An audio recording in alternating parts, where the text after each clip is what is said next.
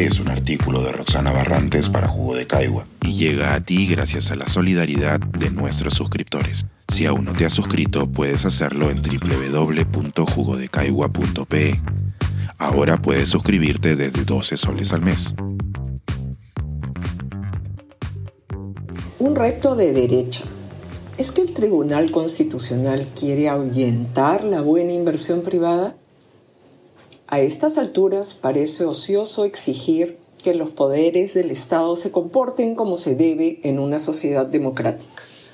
En esta, donde todos somos iguales ante la ley, quienes reciben la delegación de poder de sus ciudadanos tienen que estar organizados de tal modo que ninguno pueda conducirse de manera arbitraria.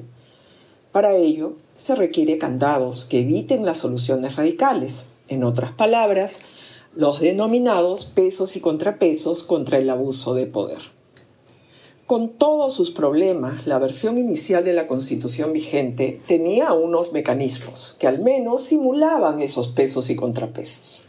La censura, la cuestión de confianza, el cierre del Congreso y la posibilidad de recurrir al Poder Judicial y al Tribunal Constitucional. Recordemos, sin embargo, que todo está encadenado al tribunal lo elige el Congreso, la composición del Congreso depende de la cifra repartidora y esa cifra repartidora fue la, causante de que alguna vez tuviéramos un Congreso con supermayoría, a pesar de que el partido ganador, Fuerza Popular, solo recibió el 25% de la votación válida. Esta lista de peros en los eslabones no ha hecho más que seguir intocada porque nadie ha querido asumir el costo político de mejorar la representación, aumentando por lo menos el número de congresistas. A estas deficiencias en el diseño se agregó la práctica de varios congresos recientes que recibieron o formaron mayorías absolutas que hicieron más cambios a la constitución del 93. Hoy, aquella constitución que tenía un mínimo de candados para protegernos del uso abusivo del poder, ha establecido un claro desbalance a favor del legislativo. Hasta hace poco, ante un poder legislativo poco reflexivo y populista, nos quedaba el amparo y los procedimientos ante el Poder Judicial, y agotada esa instancia ante el Tribunal Constitucional. Ahora, incluso el Tribunal Constitucional nos ha dejado desamparados literalmente al declarar que la Constitución es violada cuando un ciudadano o grupo de ciudadanos inicia procesos en el Poder Judicial para corregir procedimientos o disposiciones discrecionales del Congreso.